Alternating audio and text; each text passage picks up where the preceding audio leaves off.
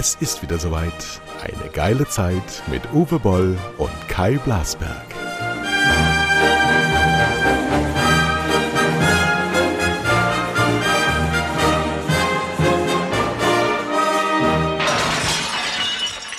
Jawohl, Hallöchen, guten Tag. Wir haben Mittwoch und wir haben den äh, letzten Tag im März. Wir haben ähm, das erste Quartal zu Ende und wir fühlen uns wie 2020. Hallo Uwe Boll. Hallo, ich muss erst einen Schluck Wasser trinken gerade. Ich habe gerade gemerkt, oder? Dass ich ohne diesen einen Schluck am Ja. Anfang die nächsten 45 Minuten Geht nicht. nicht überstehen werde. Und da, da ist die Spreu vom Weizen getrennt. Hier merkt man, die einen sind Profis und trinken vorher und die anderen sind wir und trinken während der Sendung. Ich hatte ja letztens, musste ich ja sogar unterbrechen, weil ich aufs Klo musste. So viel Tee habe ich getrunken. Fangen Vorher, wir an, fangen wir an. Wir müssen, wir müssen zum Start über das, was bei Anne Will stattgefunden hat, am Sonntag reden. Ja, was bin ich froh, dass ich da nur die Zusammenfassung von äh, gesehen habe. Äh, ich kann es mir nur ausmalen, wie ich äh, da eine Stunde gesessen hätte äh, und mich A gelangweilt, B bestätigt gefunden hätte. Äh, weißt du, was ganz lustig ist? Ich habe so einen Twitter gelesen, wo einer sagt, 2019 hat die EU beschlossen, Sommer- und Winterzeit abzuschaffen. Äh, Wir haben gerade die Zeit umgestellt. Das ist sozusagen das Paradebeispiel. So funktioniert die EU und Deutschland äh, tutti completo. Das, das alleine zeigt's ja. Ne? Äh, so, aber du hast es vielleicht ganz gesehen. Ja. Und es hat, äh, so wie ich sehe, deine Theorie bestätigt über Frau Merkel. Ähm, ich, habe, ich habe eine neue Erkenntnis gewonnen. Die Frau, Frau äh, Merkel ähm, hat dieses Schwurbeln erfunden. Ich glaube, dieses Wort gab es vor Merkel überhaupt nicht. Sie redet immer um den heißen Brei herum. Sie ist nie konkret. Sie deutet an, sie taktiert und alles, was sie tut, ist ähm, einer, einer mächtigen Frau. Als solche wurde sie ja bezeichnet, was ja hochgradig lächerlich ist vor dem deutschen Grundgesetz. Die Frau hat ja gar keine Macht, außer die, die wir ihr zumessen. Sie hat da rumgesessen. Sie hat eine recht kompetente und sehr offene und äh, frische Anne Will gehabt, die ja auch in den letzten Wochen alles andere als frisch war. Ähm, die war gut, aber Angela Merkel hat überhaupt nichts mehr mitzuteilen. Sie hat nichts mehr zu sagen, weil die ganze Macht, die sie dir reklamiert hat für sich, die hat sie, die hätte sie, die hätte sie längst gehabt.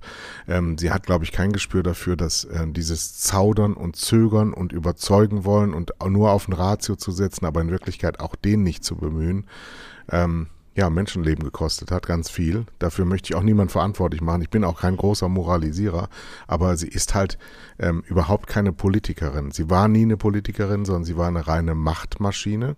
Das hat sie sehr gut gemacht für eine CDU, die sie jetzt aber komplett kastriert und ent, entallest zurücklässt. Und das sehen wir jetzt. Und ob du da Laschet reinsetzt, der, der Söder nach wie vor, ich behaupte, er wird es nicht tun. Er kann es nicht tun, weil seine Frau das auch nicht will. Weil niemand, niemand, wenn du, wenn du viele, viele Millionen auf dem Konto hast, willst du nicht First Lady der Bundesrepublik Deutschland sein. Da hast du keinen Bock drauf. Und First Man ist äh, Markus Söder sowieso nicht. Also muss es Laschet machen. Und wenn Laschet antritt als Kanzler, Verliert er. ja, dann, dann, dann ist die Chance wirklich da, dass er das verliert gegen Olaf Scholz oder gegen Annalena Baerbock oder wer es auch immer macht. Aber ehrlicherweise, ich glaube immer noch an die goldenen Zwanziger und wenn wir irgendwas brauchen, dann ein Weg dieser CDU. Diese CDU muss weg, das alleine ist schon eine Entscheidung. Angela Merkel ist tot, sie ist politisch tot, sie, sie, ihr folgt jetzt auch keiner mehr. Wir sehen das in, in diesen Tagen direkt danach. Sie haben alle sofort widersprochen. Früher haben sie gekuscht. Niemand kuscht mehr vor dem Kanzleramt, weil die Entscheidungen aus dem Kanzleramt dieselben sind wie vor 365 Tagen. Nämlich immer nur runterfahren, immer nur auf Sicht fahren. Dieser gesamte Politikstil von Ang Angela Merkel, dieses als Nicht-Politikerin ist es ja auch schwierig, einen Politikstil zu haben. Ähm, das fliegt ihr jetzt gerade so fulminant um die Ohren. Sie, sie konnte das nie und sie hatte immer an ihrer Seite, ob Peer Steinbrück oder Steinmeier, ähm, Leute, die ihr den Arsch gerettet haben. Und da ist jetzt keiner mehr. Und jetzt steht sie da allein im Wind und hat nur noch eine große Angst, ähm, dass die Geschichte sie nicht ausreichend Oh, würdigt. das ist aber schade dann, Das ne? ist dann, die Äh, Selbstvergessenheit ist da. Sie, sie tut, ich habe das ja auch gepostet bei Twitter, die größte Form der Eitelkeit ist die Bescheidenheit.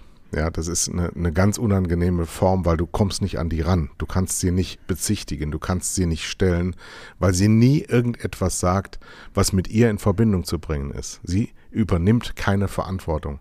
Und das ist für einen Kanzler der Bundesrepublik Deutschland eine Schande. Ja, ich habe gestern mit einem 32-jährigen äh, Filmregisseur äh, äh, gezoomt, der ist in Los Angeles, der ist vorgestern geimpft worden. Der ist 32, hatte keine Vorerkrankung, also das zeigt, wo die Amis schon sind. Äh, und ich sehe es äh, genauso, wie, wie du es jetzt zusammengefasst hast. Äh, und ich finde eigentlich auch sehr interessant, ich habe gestern den ähm, regierenden Bürgermeister von Berlin, den äh, Müller, gesehen in Heute Journal.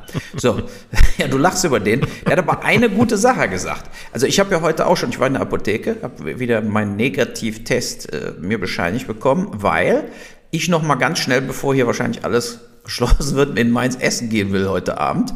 Ja, und habe schon einen Termin beim Italiener gemacht, der zum Glück die Terrasse aufgemacht hat. Ähm, so, und der Müller hat ja folgendes Positive gesagt. Wenn wir alles schließen, macht auch keiner mehr Tests. Und wenn wir doch Massentestungen wollen, dann müssen wir Dinge auflassen und Anreize bilden, wie zum Beispiel die Schule ist auf, aber du musst natürlich getestet werden. Die Läden sind auf, aber du musst getestet werden. Und dadurch haben wir dann doch viel mehr Daten, als wir eigentlich normalerweise haben. Und wenn wir jetzt eben den Merkel, weil der Merkel total Lockdown, der jetzt angebrüllt wird, wir, wir beide wissen ja, dass es auch wieder nur eine Augenwischerei ist, weil eben die Großindustrie nach wie vor volle Pulle weiterlaufen wird. Sie haben einfach nie die Eier gehabt, äh, den richtigen Lockdown zu machen. So, und das werden sie auch diesmal nicht. Stattdessen werden sie wieder alles schließen, was sie vorher aufgemacht haben. Äh, und äh, diese Zahlen werden dann ja trotzdem nicht wirklich runtergehen. Ich war gestern mit dem Fahrrad unterwegs am Rheinufer. Da waren, und wir reden ja vom Montagnachmittag, da waren Tausende von Menschen in Mainz. Schönes Wetter, so. Wenn wir jetzt die Außengastronomie wieder schließen, was passiert denn da? Da sind alle am Rheinufer. Da ist keiner mehr, weil man kann doch nicht mehr, mehr ins Restaurant gehen. Dabei kann man jetzt in Restaurants gehen, zumindest in ein paar. So viel in Mainz haben wir auch gar nicht auf. Aber zumindest in ein paar, wo man sich dann testen lassen muss vorher, um reinzukommen. Wenn sie alle am Rheinufer rumhängen, äh, zum Massenspreader-Event sich quasi treffen, ja, dann äh, ähm, lässt sich ja keiner vorher testen, weil es nicht machen muss. Also es ist äh, diese Idee, was jetzt wieder gemacht wird, ist schon wieder komplett falsch. Die Maßnahmen zu verstärken, ohne tatsächlich einen Mega-Shutdown, keine Reisebewegung mehr, gar nichts. Äh, Freunde vom, äh, äh na, von, von meiner Stieftochter, äh, die ist ja in so einer internationalen Schule, die sind nach Kenia geflogen. Und äh, die sind jetzt in Kenia. Ne? Und es gibt keinerlei Reisebeschränkungen zu Kenia, als Beispiel mal. Du kannst dahin fliegen ohne Test. Und du kannst aus Kenia zurückfliegen ohne Test. Sie, vielleicht werden sie das jetzt ändern, aber das waren die Reisebeschränkungen nach Kenia. Und warum? Weil da so wenig Fälle sind. Aber da sind natürlich auch nur so wenig Fälle, weil da kein Mensch testet. Also diese Absurdität, diese Planlosigkeit, in der wir hier rumeiern, ist quasi unseen in the world. Und äh, das ist doch unser Hauptproblem. Und da wird auch ein härterer Lockdown oder dieses, wenn das Infektionsschutzgesetz wieder geändert wird, dass auf einmal nur noch der Bundeskanzler entscheiden darf, wird da auch wieder nichts passieren, was in irgendeiner Art und Weise Hand und Fuß hat. Ne, das ist doch wirklich unser, dieses äh, äh, gebetsmühlenartige, äh, auch mittlerweile ja von Journalisten, von anderen Experten, äh, gestern war doch diese Weißkind oder wie die heißt bei Hart aber fair. Und die hat sie auch nochmal gesagt, warum gibt es denn keine ganz konkreten Industrie für Industrie äh, äh, äh, Anweisungen? Also für Schulen, für Schwimmbäder, für warum, warum wurde das nie erarbeitet? Und ich meine, wir sitzen hier, wann haben wir angefangen? Anfang Januar mit unserem Podcast. Äh, es ist, wir sagen das doch von Anfang an. Also man ist nee, nur noch sprachlos. Halt, es ist verpasst worden und das hat was mit dem Stil zu tun. Sie ist halt Naturwissenschaftlerin. Ähm, sie meidet äh, Irrationalien, sie meidet Emotionen, sie kann damit überhaupt nichts anfangen. Ich weiß nicht, ob du es in Kanada mitbekommen hast, damals mit diesem libanesischen ähm, Auswandererkind oder Flüchtlingskind, die dann anfing zu weinen und sie dann da rumstand und mit Kindern offensichtlich nicht so die große Erfahrung hatte. Ähm, die dann darauf ähm, Bezug nahm, dass sie das doch ganz gut gemacht hat in dem Gespräch. Ja, also total falsch reagiert. Äh, sie, sie hasst Zwang, sie hasst ähm, Druck und sie hasst vor allem, dass sie in Verbindung mit einer Entscheidung gebracht werden kann. Und ich verstehe auch, warum sie das getan hat. ähm, weil immer, wenn sie Entscheidungen getroffen hat, die mit ihr in Verbindung zu bringen waren, ist ihr das um die Ohren geflogen. Ja, ähm, ob das ein im Grunde richtiges Wir schaffen das, ja, das hat sie total, die, diese große Banalität, dass das reichste Land der Erde ein paar hunderttausend Flüchtlinge aufnehmen kann, hat sie nicht durchgezogen. Das ist wie beim mhm. Tennis, weißt du, wenn du dich, wenn du dich entscheidest, ähm, den Topspin, die Rückhand zu spielen, dann kannst du nicht plötzlich im letzten Sekunde noch sagen, ah, jetzt spielt doch Slice, weil ich bin lieber vorsichtig. Und das sind wir. Das ist diese Politik. Der Söder ist auch so ein angepasstes Stück der jetzt dann Team Vorsicht sich nennt und genauso auf die Seite sich schlägt, während der Laschet auf verlorenem Posten steht, weil er auch so ein armer Tropf ist, der aber genau die richtige Politik macht. Wir müssen jetzt mal was ausprobieren. Wir können nicht immer sagen, jetzt kommt die dritte Welle. Ja, die, die kommt ja nur, weil ihr das so scheiße macht. Ihr müsst das mal anders machen. Und wenn man dann was entschieden hat, wie im Nordfriesland heute, hat eine Inzidenz von 18. Ja, mhm. warum, warum soll ich mich denn testen? Ich kann mich hier nicht anstecken. Ja, jetzt yeah. kommt, es wird jetzt anders kommen, weil sie ja, je weniger Einwohner du hast, desto schneller sind ja deine Inzidenzen oben. Das ist ja auch klar, wenn du dann irgendwo hier in einem Kaufhaus hat es einen Ausbruch gegeben, weil sie frühzeitig wieder aufgemacht haben. Das wird dann auch immer benutzt. Siehste, siehste, so nach dem siehste, anstatt zu sagen, ach, das ist aber scheiße. Wir, wir wollen ja eigentlich zurück zur Normalität. Du hast bei vielen den Eindruck, und ich glaube, es sind viele, die ihr Geld nicht selbst verdienen müssen, die es aus Staatshänden ja, bekommen. Äh, die, mittlerweile stehen sie bei mir im Verdacht, das am besten fährt sich's doch so in den Medien und mit diesem allen, mit diesem gedämpften, wenn alles so, so teilgelockdownt ist. Ich krieg meine Kohle weiter, ich mach die Stimmung nicht kaputt. Ich bin, ja, Stichwort Karl Lauterbach, nichts gegen den armen Mann, der, aber ich meine, Cassandra hat's auch nicht gut gehabt am Ende. ja, ja. Äh, der hat irgendwann mal nicht mehr recht, weil er darf nicht recht haben, weil wir sonst unsere, unsere gesamte Zivilisation zumachen. Ja, ich, ich, äh, empfehle ähm, ganz, ganz heftig das Buch, auch wenn ich jetzt gerade springe im Thema, ähm, das ich gerade lese von ähm, Heribert Prantl. Mhm. Not, Not und Gebot. Ja, der sehr dezidiert, und ich weiß, dass er den Leuten auch unglaublich auf die Nüsse geht, aber sehr dezidiert auseinanderhält, warum wir jetzt immer dasselbe erzählen müssen. Denn wenn uns die Grundrechte genommen werden, und wie gesagt, es ist nicht so, dass wir dafür kämpfen müssen, dass wir unsere Grundrechte behalten, sondern die, die uns sie nehmen, die müssen erklären, warum sie das tun. Und da das seit einem Jahr mit dem immer gleichen passiert, mit dem immer gleichen Moment, ohne jede Aussicht auf irgendetwas, und dass solche Psychopathen wie Boris Palmer ständig nach vorne geschoben werden müssen, die immer nur sich zeigen wollen, aber in Wirklichkeit ja auch nur ein paar ganz billige Rezepte haben. Ja, das kann man aber und das muss man und das wird man so machen. Es wird so sein. Wir werden irgendwann durch diese Scheiße durchkommen und den Schaden, den wir anrichten, richten wir in den Portemonnaies der Selbstständigen und in den Seelen der Menschen an. Und diesen Schaden so klein wie möglich zu halten, ist nicht nur, ist nicht nur die Intensivstationen freizuhalten. Das ist nicht die einzige Aufgabe der Politik. Und das ist das Problem. Das hat Frau Merkel nicht verstanden. Und der Herr Spahn schon mal gleich gar nicht. Diese Woche bei T-Online, das ist ja nur eigentlich als journalistisches äh, Gefäß nicht besonders bekannt. Bei T-Online ist ein längerer Beitrag über Jens Spahn, wie er zu seinen Millionen gekommen ist. Sehr, sehr lesenswert. T-Online gehört nicht nicht mehr T-Mobile oder T-Com, sondern ist äh, eigenständig, ich glaube von 1 und 1 in Montabaur, glaube ich. Yeah. Lest das mal, ist wirklich sehr lesenswert. Aber ähm, ja, diese, diese Form, diese Form der mittelmäßigen Politik, der ähm, nicht adressierbaren Politik, dieses, dieses Nichts, was uns da vorgemacht wird, das ist im Kern die Politik von Angela Merkel, das ist im Kern das Sein von Peter Altmaier, den wir erfrischenderweise seit ein paar Wochen nicht mehr serviert bekommen. Der ist ja offensichtlich abbestellt worden und soll nicht mehr rausgehen. Genau, wo ist er geblieben, ne, auf einmal? Tja. Der Altmaier. Der ist auf einmal in den Talkshows verschwunden. Ja, ja, ja. Weil der Herr Braun jetzt äh, seinen Platz hm. eingenommen hm. hat und äh, der. Oder weil er die Wirtschaftshilfen nicht auszahlen will und deshalb irgendwo untergetaucht ist. Ja, also es, es ist und, und auch da wieder typisches Wesen der Politik, immer den nächsten Fehler machen, um dann zu sagen, wir müssen nach vorne schauen. Egal wie viele Fehler gemacht werden, es wird nie darüber gesprochen, was ist der Grund für diese Fehler.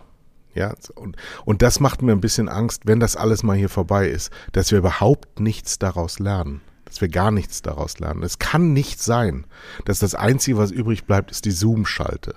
Ja, dass wir, dass wir uns ja, nicht mehr ja. treffen, sondern nur noch, nur noch so wie so kleine blöde Kinder am Ende einer Zoom-Schalte immer winken. Ist dir das schon mal aufgefallen?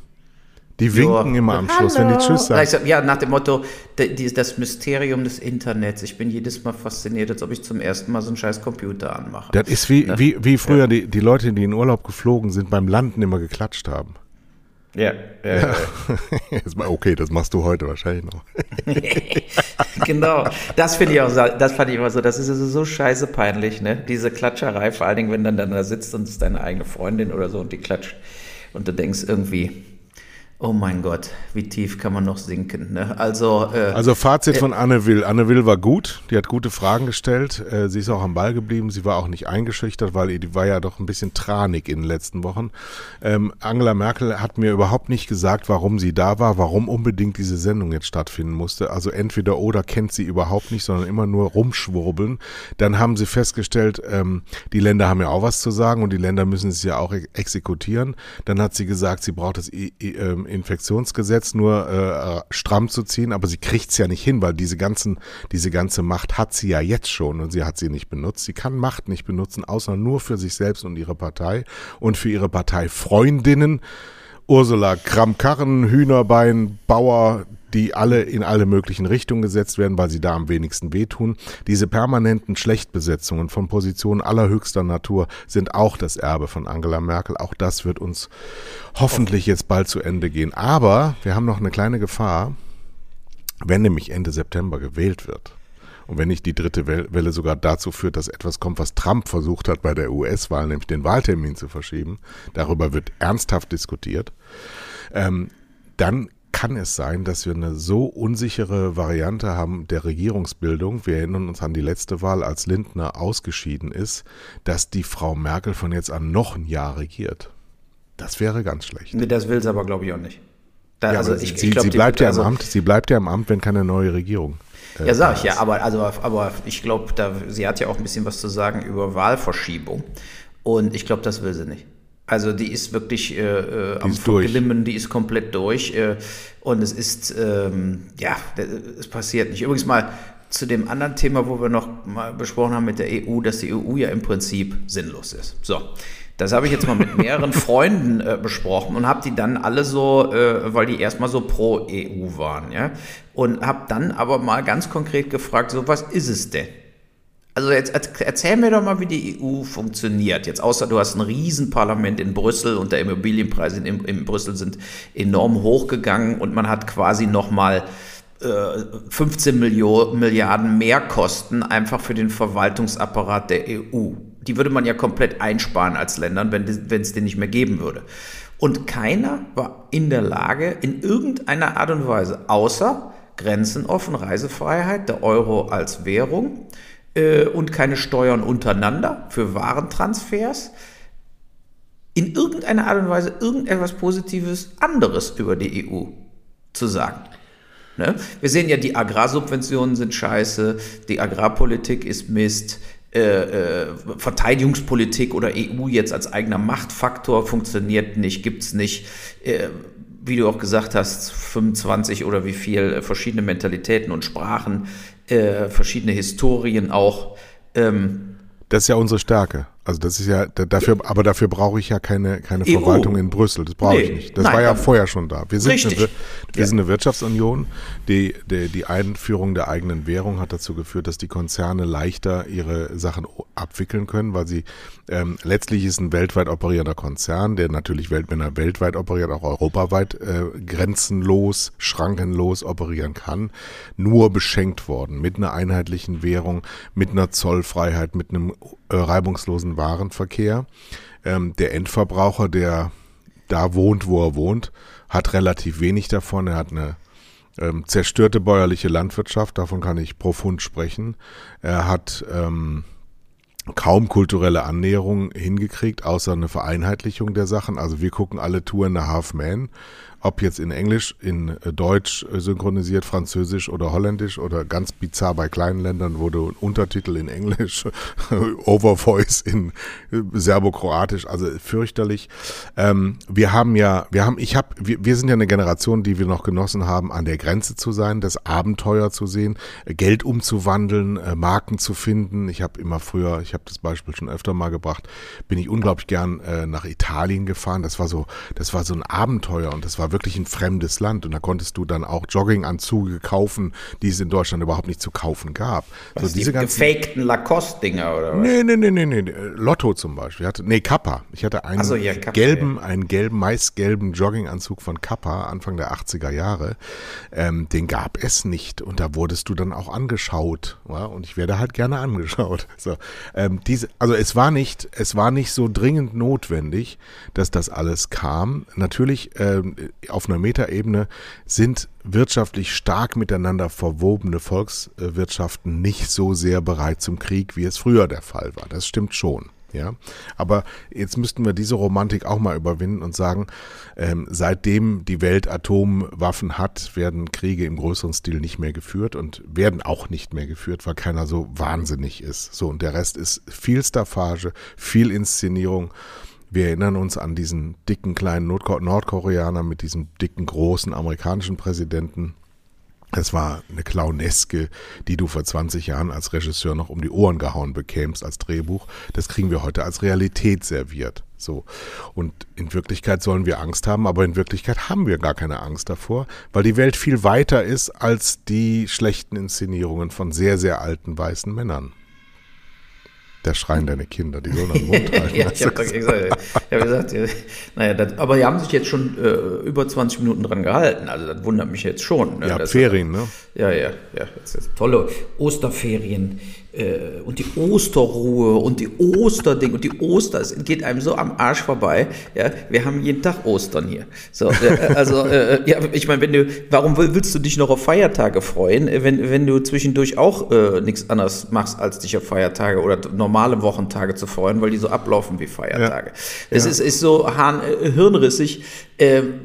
So, wir, wir waren bei ja, deinen also Freunden, wir bei der also EU. Sie, fand, die, sie fanden die EU alle gut und du hast ihnen erklärt, Ja, warum. nee, aber sie wussten nicht warum, ja. Und wenn man dann mit ihnen redet, dann waren sie eigentlich alle der Meinung, dass einfach äh, noch nicht mal Verträge, sondern diese Reise- und Handelsfreiheit in der EU und der, der Euro ist ja jetzt überall, äh, würden ja im Prinzip ausreichen. Ne? Und, und äh, dann äh, muss, musste man untereinander dann eben diskutieren, äh, bei zum Beispiel Sachen, die jetzt die Außengrenzen der EU, wenn man jetzt über Flüchtlinge äh, spricht und so weiter, wie andere, wie Länder anderen helfen. Und äh, da ist ja auch die EU nicht in der Lage, bisher in irgendeiner Art und Weise was durchzudrücken, was für alle gilt. Also von daher ist da die EU auch überflüssig und man könnte sich diesen Verwaltungszopf da einfach sparen. Ne? Also es wäre eine unglaubliche Ersparnis für alle Länder, sodass die auch gar keine Subventionen mehr bräuchten, wenn die EU äh, weg wäre, weil sie dann das Geld erst gar nicht erst ausgeben in der ersten äh, Welle. So, es wäre natürlich für viele Länder traurig, weil dann ihre ausgelutschten Politiker die im eigenen Land vollkommen versagt haben, wie von der Leyen, äh, äh, Oettinger, Stoiber, äh, keinen Job mehr kriegen würden sondern einfach entlassen werden. Ja, und dann würden sie natürlich trotzdem ihre Pensionsbezüge äh, kassieren. Aber das wäre dann auch billiger, als diesen Leuten ewig mit Office, Assistenz, Büros, Fahrtdienst, äh, Flüge äh, noch so ein, so ein Zusatzleben zu, äh, zu ermöglichen. Der, weißt du, der Stoiber, als der, als der in Grund und Asche weggeschickt wurde für Huber und Beckstein, wir erinnern uns vielleicht, oh, ja, ja, vor, ja. Vor, vor, einem Dutzend Jahren, war die Hoffnung der CSU, ähm, Huber und Beckstein. Und der Stoiber wurde weggeschickt mit einem Amt, ähm, das in der EU angesiedelt war in Brüssel und ähm, Stoiber war Zeit seines Ministerpräsidentenlebens ein großer Gegner der EU und wurde dahin gelockt als der Entbürokratisierungsbeauftragte der EU. Der hat also da große Räumlichkeiten bezogen mit Assistenz und Fahrer und allem drum und dran und regelmäßigen Medienterminen, wo er dann die Gesetzeslage der EU durchforstet hat nach Absurditäten und irgendwas war mit Krümmungen. So, also, also gar nichts bei rumgekommen, gar nichts bei rumgekommen. es ging nur darum, dass der Mann in so ein Abklingbecken geschickt wird, um dann irgendwann doch dann mit 75 Jahren jetzt endgültig Rentner zu sein. Ja, das ist, das ist so. Wir erinnern uns, wir sind alle alt genug. 1979 war der erste Wahl zum Europaparlament. Da waren ausschließlich abgelegte Politiker drin, die ähm, als Drohnen über 25, 30 Jahre durch die Gegend flogen, weil sie nicht ein, ein, ein, ein einziges Gesetz jemals verabschiedet haben. Und ein Parlament hat nur eine einzige Aufgabe, nämlich das der Gesetzgebung und der Entstehung von politischen Prozessen, die zur Gesetzgebung führen. Das hatte das Europäische Parlament gar nicht. Wir haben sehr gut in Europa gelebt, die ersten 40 Jahre mit unserem äh, Bundesrepublik Deutschland Bund, Länder und Gemeindengeschick. Das ist ähm, eins zu eins übernommen worden auf die Deutsche Demokratische Republik. Da hätte man eine große Chance wahrnehmen können, um eine große Zäsur vorzunehmen und eine neue Integration eines Deutschland, eines neuen Deutschland innerhalb im Zentrum von Europa zu installieren. Nein, es wurde der MDR gegründet statt des WDR. Es wurden fünf Bundesländer nach uralt Kaiserreich ähm, äh, Landmarks. Äh, diese Woche bei Böhmermann haben wir ja gesehen, wie diese ganzen Ämter besetzt wurden. Diese gesamte Infrastruktur wurde von abgelegten Wessis besetzt. Ähm, Bernhard Vogel war plötzlich Ministerpräsident von Thüringen, Kurt Biedenkopf war Ministerpräsident von Sachsen, die ganze alte Freundschaftsgarde von Helmut Kohl wurde da reingesetzt und die DDR auf Rechtslinie gebracht. So. Und rausgekommen ist, wir, wir eiern vor uns hin, die, die, die EU ist ein Traum, der längst in der Realität wach geworden ist. Die EU besteht nun mal halt aus 25 äh, verschiedenen Sprachen. Sprachen ist das Zentralorgan der Kultur. Wenn du nicht miteinander sprechen kannst und dich nicht verstehst, dann hast du Babylon, das ist in der Bibel beschrieben, ich glaube sogar im Alten Testament. Es funktioniert nicht, wenn man nicht miteinander reden kann und das nutzt auch nichts, wenn man einen Kopfhörer aufhat und jemand dir simultan in die Ohren nuschelt, was er denn verstanden hat von dem, was da gesagt wurde, sondern wir hätten die Kulturen nebeneinander ansiedeln können und friedlich miteinander leben. Aber nein, es wurde uns gesagt, wir streben an die Vereinigten Staaten von Europa. Und das würde ich jetzt dann auch mal vorschlagen, weiterzumachen, dann aber bitte auf eine dieser Funktionen zu verzichten, Bund, Länder und Gemeinden. Wenn du die Aufgabe jetzt hättest, also EU bleibt bestehen, wir mhm. streben an die, Europ äh, die, die Vereinigten Staaten von Europa. Was streichst du dann? Bund, Länder, Gemeinden. Was streichst du? Zeit läuft. Äh, ja, du kannst, äh, wenn dann muss, kannst du nur die Länder streichen, aber nicht die Gemeinden. Weil die Gemeinden haben ja auch ganz verschiedene äh, äh ja, Dynamiken. Ja, du kannst nicht von der EU-Seite aus Gemeinden steuern. Nee, ja, also, nee, aber du kannst zum Beispiel, so wie du es ja auch mal vorgeschlagen hast, da wird natürlich alles, wir reden ja jetzt hier vollkommen quasi aus dem Arsch raus, ja, das wird ja nie passieren, äh, sondern äh, äh, Bayern wird, eher, da werden die eher in einen Krieg ziehen, äh, bevor Bayern wegfällt und man sagt einfach Süddeutschland, Mitteldeutschland, Norddeutschland, als Beispiel jetzt, ja, und man lässt all diese, diese Einzelparlamente und Länderparlamente weg.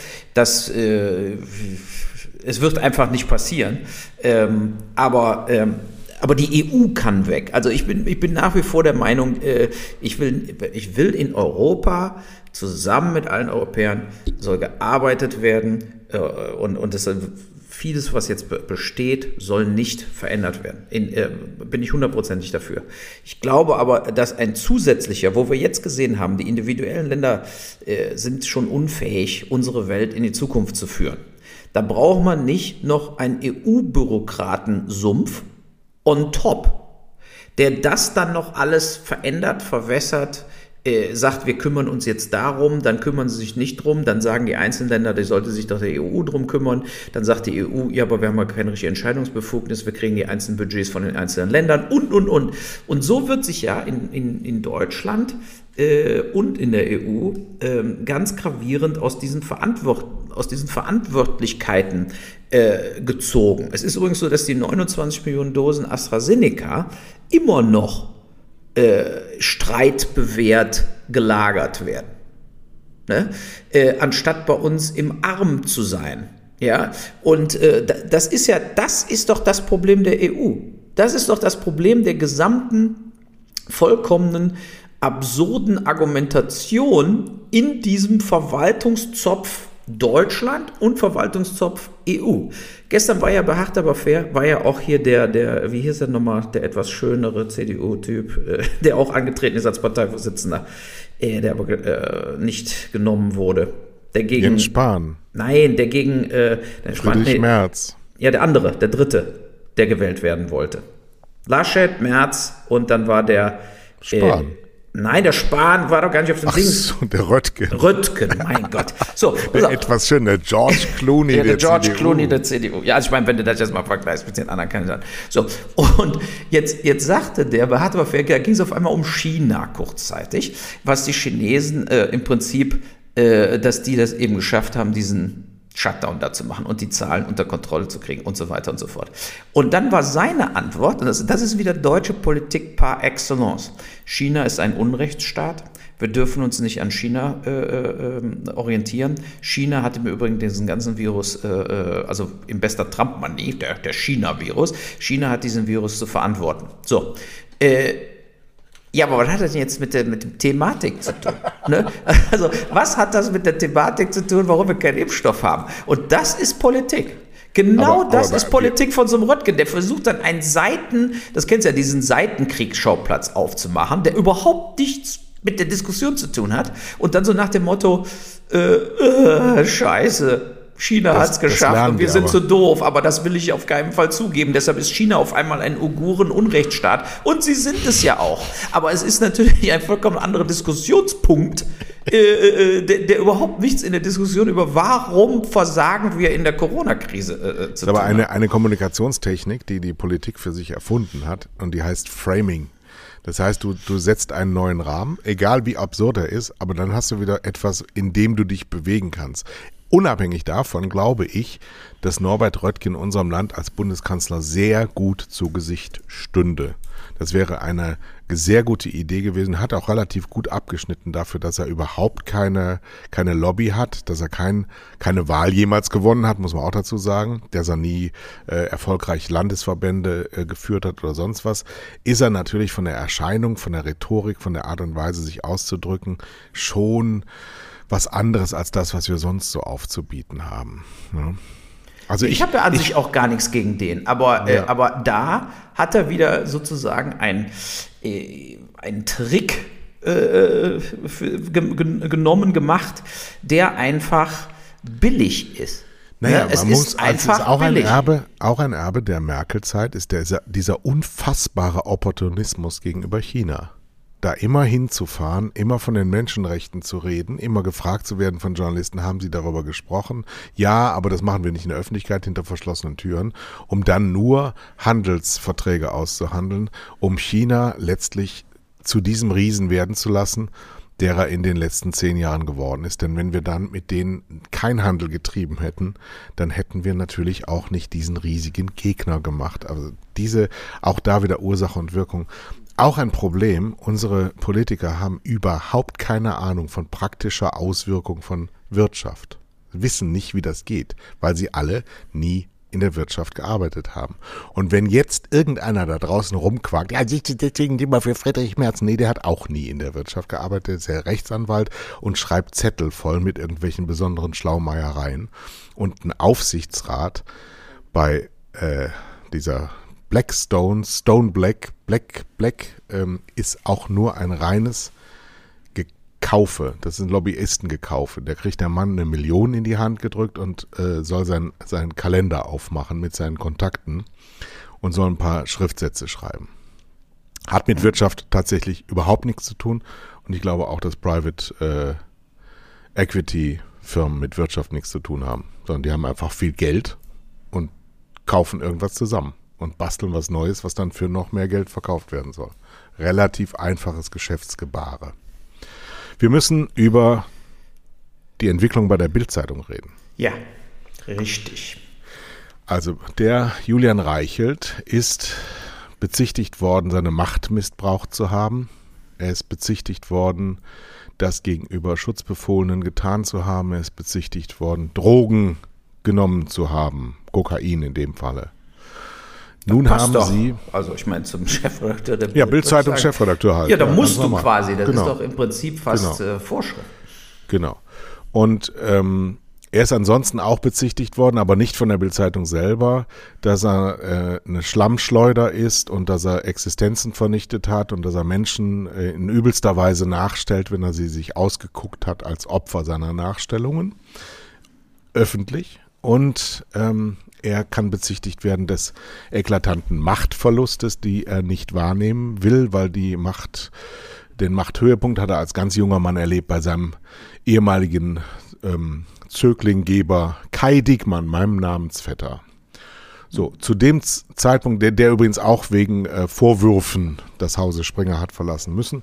Und jetzt hat Matthias Döpfner zu einer neuen Variante gegriffen, nicht leise weinend jemanden zu verabschieden, sondern ihm die Eier abzuschneiden, um dann zurück in den Sandkasten zu setzen und Frau Würzbach dahin zu setzen, wenn ich den Namen richtig gesagt habe, eine Frau, die seit 30 Jahren beim Springer Verlag ist und aufgefallen ist, das wirst du in Kanada nicht mitbekommen haben.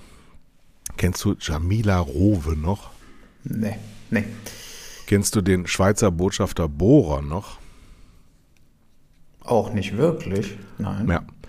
Anfang der Nullerjahre, da erinnere ich dunkel, hat ähm, die Frau Bohrer Fielding, das war so eine ganz illustre blonde Sexbombe. Ach, das, Die genau. so die war doch mit dem verheiratet irgendwie so, ne? War doch auch mit dem Schweizer Spießerbürger ähm, äh, Bohrer und äh, Botschafter in der Bundesrepublik Deutschland der Schweiz, wurde tatsächlich von der Bildzeitung angedichtet mit Jamila Rowe, einer leichten Dame aus Berlin, ein Verhältnis.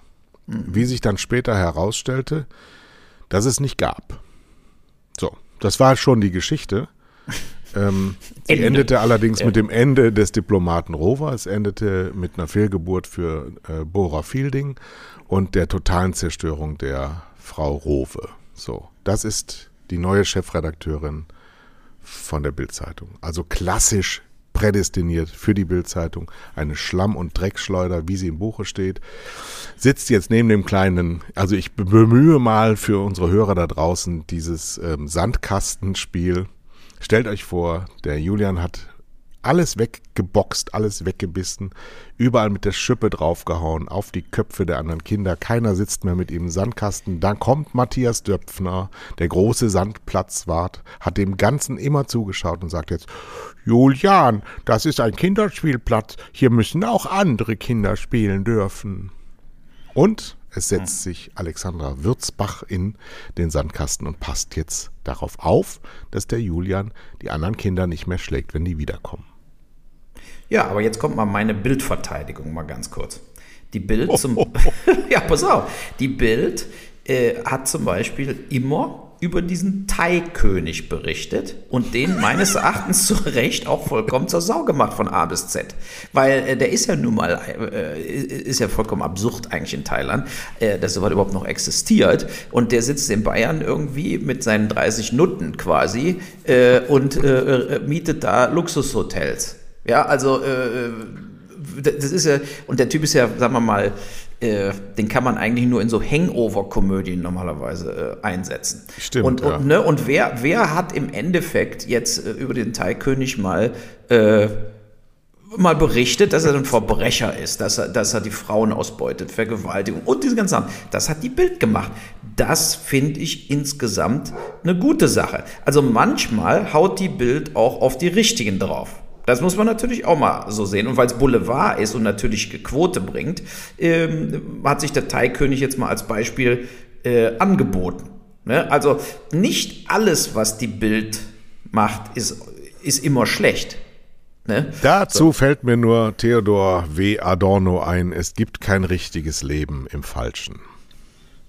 Ja gut, da hast du wieder einen gepunktet, ne? Ja, aber Da äh, muss man jetzt ganze Wochenende drüber nachdenken, was hat er denn damit gemeint? Was ist damit eigentlich gemeint gewesen? nein, aber du musst ja, guck mal, wir haben ja, wir haben ja, wir wollen jetzt nicht hier über meinen Hanau-Film wieder reden, aber der Spiegelartikel äh, dazu war einfach sachlich falsch an vielen Punkten, ja? Und das steht dann einfach so da.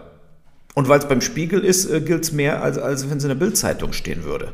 Ne? Und äh, das ist, ich habe da natürlich in den letzten Tagen viel drüber nachgedacht, über die, die politische Kultur und natürlich auch mit äh, Bekannten und Freunden darüber geredet. Und einige von meinen äh, Freunden, die genauso wie ich eigentlich links stehen, äh, haben mir gesagt, sie ertappen sich eigentlich immer mehr, zum Beispiel FAZ zu lesen weil da viele Sachen neutraler geschildert werden als in den letzten Jahren in der Süddeutschen und im Spiegel, wo Vorverurteilungen für Sachen, die nicht in ihren quasi Cancel Culture, MeToo, äh, äh, äh, Gender-Wahnsinn passen, sofort ausgesprochen werden. Und es ist äh, äh, schockierend, wenn man es an einem eigenen Leib erfährt, wie ich. Ich lese den Spiegel online jeden Tag. Ja, ich gucke auch über die Süddeutsche jeden Tag. Äh, äh, so, und das sind dann, sagen wir mal, eher die Medien, zu denen ich mich hingezogen fühle. Wenn die dann, am, wenn man am eigenen Leib äh, spürt, dass eben Vorverurteilungen ähm, ganz simpel äh, wiederholt werden. Ja, und äh, wenn wir jetzt mal ganz simpel die Situation sehen, kommt doch noch mal ganz so auf den Hanau-Film da zu sprechen. Ich habe nachgewiesen, dem Spiegel und auch anderen Medien, dass es eine E-Mail-Korrespondenz und ein Telefonat mit der Bildungsinitiative Fährt an war, Frau Dr. Lechner von der Stadt Hanau gab. Das habe ich nachgewiesen. Und das wissen die auch. So, trotzdem habe ich noch keines dieser Medien gelesen, dass die wirklich mal diesen Bürgermeister Kaminski ganz konkret gefragt haben. Was sagen Sie dazu? Sie schreiben einen Drohbrief gegen Boll von einem Film, den Sie nicht gesehen haben, keine Sekunde von dem Film gesehen, und sagen, dieser Film ist die größte Katastrophe der Menschheit, obwohl Sie keinerlei Informationen über den Film haben, außer einem kleinen Bildzeitungsartikel, äh, und äh, vorverurteilen den Film. Veröffentlichen die Privatadresse von Uwe Boll und sagen, sie werden alle berechtigten Mittel äh, in Hebel setzen, dass, es nicht, dass der Film nicht rauskommt. Und der Boll hat mit ihnen keinen Kontakt aufgenommen. Dann nehmen Sie doch jetzt mal Kenntnis, dass der Boll es ja hat. Also ein richtiger Journalist muss ja mal diese Fragen stellen und muss dann sagen, so, was ist denn jetzt ganz konkret gelaufen? So, stattdessen steht in allen Artikeln, äh, das ist quasi so Aussage gegen Aussage. Aber ist es eben nicht. Ich habe es bewiesen, die nicht die sind im Prinzip in einer äh, Situation, rein juristisch gesehen, in einer Situation, wo der Bürgermeister in seinem Brief entweder gelogen hat, ja, oder Frau Dr. Lechner hat eben ihre Verpflichtung nicht nachgekommen und hat sich quasi mit mir alleine unterhalten und überhaupt gar keinem davon berichtet und einfach gesagt, wir haben an so einem Film kein Interesse. Und hat eben überhaupt das nicht publik gemacht, mit den Leuten geredet, mit dem Bürgermeister geredet. Also hat gegen ihre quasi äh, Aufgaben, die sie eigentlich machen muss, in dem Sinne verstoßen. Aber dann kann man das doch mal sagen. Dann kann man doch mal ganz klar sagen, Frau Dr. Lechner hat einen Fehler gemacht und hat mit keinem geredet. So, Verstehe ich. Also ist zwar ein Fehler von denen, aber da müssen die natürlich auch sagen, und das ist ein Fehler von Frau Dr. Lechner gewesen, die hätte eigentlich mit uns reden müssen. Aber stattdessen bleibt bundesweit von der Zeit über Sternspiegel, Fokus überall nur eine Aussage hängen. Ich habe mit denen keinen Kontakt gehabt. Und das ist so, wenn du eine Lüge hundertmal wiederholst, dann glauben allmählich alle diese Lüge, obwohl die Faktenlage anders ist. Und das, das muss eben auch beidseitig gelten. Verstehst du, du kannst nicht Trump kritisieren vier Jahre für seine tägliche Lügerei. Aber wenn eine Lüge kommt, die in deinen politischen Kram passt, wiederholst du sie als Spiegelzeit. Denn dafür sind das ja Journalisten und keine Fake News. De deshalb sind wir doch auf der Seite von diesen Medien und nicht auf der Seite von YouTube-Kanälen oder Facebook-Reichsbürger-Seiten. wir sind doch, du und ich sind doch auf der Seite von äh, äh, ordentlich recherchierter Presse. Und dann überlebt, dann, dann hat man jetzt hier ein Paradebeispiel, wo diese ordentlich recherchierte Presse gar nicht existiert, wo die simpelste journalistische Anforderung nicht erfüllt wird. Und das sind einfach Dinge, die sind schlecht. Das ist ganz, ganz gravierend. Und nicht wegen einem Hanau-Film spielt er im Prinzip auf der großen Skala überhaupt keine Rolle. Aber wenn man sich das mal überlegt, dass da schon sozusagen der Schwanz einge eingezogen wird und es wird jegliche journalistische Sorgfalt ad acta gelegt. Was bedeutet das denn wirklich für andere Dinge? Zum Beispiel diese Woche stand im Spiegel, wir haben nur noch 1600 Intensivbetten für Covid-Patienten. Ne? Das ist eine Lüge. Wir haben in Wirklichkeit von den 23.000 gebildeten Intensivbetten, wir haben nochmal über 20.000 Intensivbetten, wenn es hart auf hart kommt. So sieht's aus. Das ist eine Lüge, weil da der Spiegel die Politik der Bundesregierung unterstützen will, nach dem Motto, wir machen jetzt mal die Megapanik, damit die Leute disziplinierter im Umgang sind, damit sich Corona, damit die Zahlen nicht so hoch gehen. Das ist die Strategie. Und das darf ein Nachrichtenmagazin nicht. Das ist eben der Unterschied zwischen Politikern, die von morgens bis abends da sitzen können und sagen, oh, wenn wir nicht aufpassen, haben wir 200.000 Fälle am Tag von Corona. Ja, so, die, die spucken ja Zahlen aus in den letzten paar Tagen, äh, die werden ja immer abenteuerlicher. So, und und dann wird sowas von Nachrichtenmagazinen sozusagen, einerseits kritisieren sie die Politik, aber andererseits helfen sie dann auch wieder der Politik durch solche vollkommenen idiotischen Fehlmeldungen. Das stimmt nicht mit den äh, äh Intensivbetten. Es stimmt einfach nicht. So. Aber du hast gesehen, was Macht ist. Du hattest jetzt äh, viele Minuten Zeit, in eigener Sache zu reden. Äh, ich kann dazu nur sagen, ich habe das alles so kommen sehen. Wenn du den Spiegel in dein Wohnzimmer einlädst, dann kommt der Spiegel.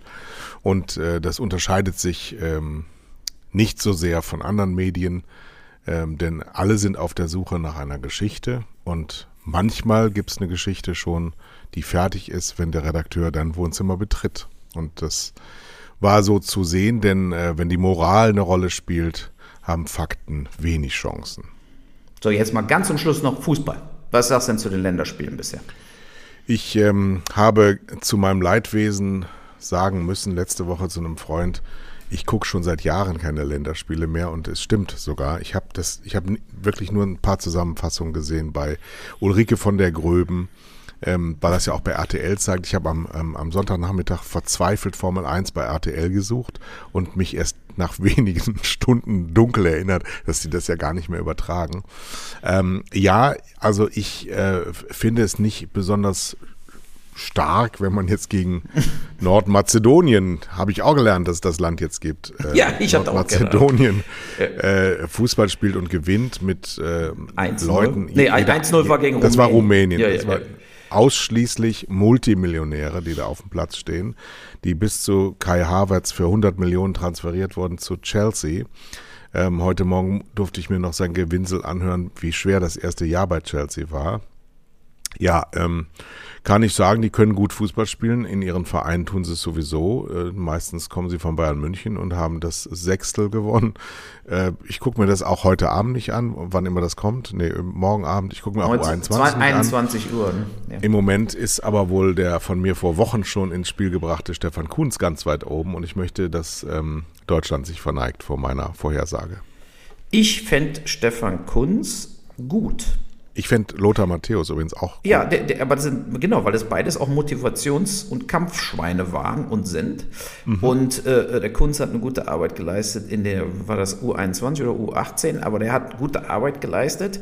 Der hat Mannschaften geformt und motiviert und der trägt keine äh, schwarzen Polunder äh, oder Rollkragenpullover. Und das ja, ist eigentlich das Einzige, was mich interessiert äh, dass ich das nicht mehr auf der Bank sehen will. Und der Uli Hoeneß ist ja jetzt dann auch, wie ich gehört habe, der neue Experte bei RTL und hat wohl Karl-Heinz Rummenigge, der ja jetzt auch in Rente gehen soll, ähm, ins Spiel gebracht für eine Spitzenposition im DFB-Präsidium, wo dann schon wieder alle Amtsinhaber ähm, denken müssen, was ist eigentlich mit diesem Uli Hoeneß los? Ist das nicht unfassbar respektlos, irgendwo in, in ein Räderwerk einzugreifen, ohne selber irgendein Amt zu haben, außer neben einem RTL-Mann die Spiele zu kommentieren. Was ist denn, was ist denn das für eine, für eine unfassbare Anmaßung, ständig zu glauben, der Fußball tickt nur nach der eigenen Meinung?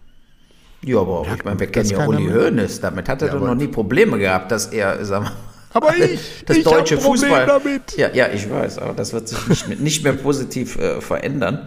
Äh, äh, also ich bin nur froh, dass McDonald's nicht mehr die Würstchen von ihm einkauft, weil selbst McDonald's hat irgendwann mal auf Gesundheit äh, mehr Wert gelegt als vor zehn Jahren. Na gut, das ist es auch schon wieder hier für heute. Herrliches Frühlingswetter in Deutschland. Ja. Ein bisschen Hoffnung macht das schon. Ne? Ja, und heute gehe ich vielleicht zum letzten Mal essen. Ich werde jetzt äh, äh, nach Husum fahren.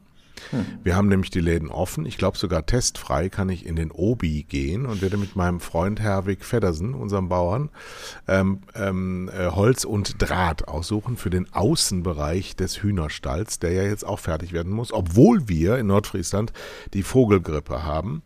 Und ich meine Frau dazu gebracht habe, die Hühner jetzt freilaufen zu lassen, weil wir natürlich hier im Vogelschutzgebiet unglaublich viele Greifvögel bis hin zum Seeadler haben, die die Hühnchen natürlich auch angreifen werden.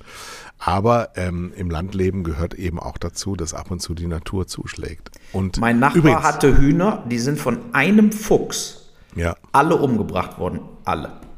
Dabei holt der Fuchs doch nur die Gänse. Nee, nee, die Füchse. wenn, wenn, du wenn hast kein, ja, ich weiß, aber wenn, wenn keine Gans da ist, nimm dir Hühner, das kann ich dir Also ich kann dir, kann dir ja. sagen, meine Nachbarn haben fünf, ähm, komischerweise jetzt, wo ich äh, drüber nachdenke, ich sehe seit Tagen nur noch vier Gänse, die hier rumspazieren und da war noch nie einer dran. Also das scheint zu gehen. Gänse sind ja auch riesig groß und extrem aggressiv, darf man auch nicht vergessen. Ja. Hühner sind leichte Beute. Für den Habicht haben wir hier sehr viele. Äh, wir probieren es aus. Ähm, schönes Beispiel übrigens, aber das mache ich vielleicht die nächste Sendung auf. Und bei der nächsten Sendung werde ich auch den Benjamin mal ansprechen, falls der zuhört. Du bist nicht vergessen, wir werden noch auf dich zukommen, aber der Uwe hat wieder so viel gequatscht, dass Hör auf. die Zeit also, vorbei ist. Ja, ja. Okay, ne? tschö. Alles Gute, ciao.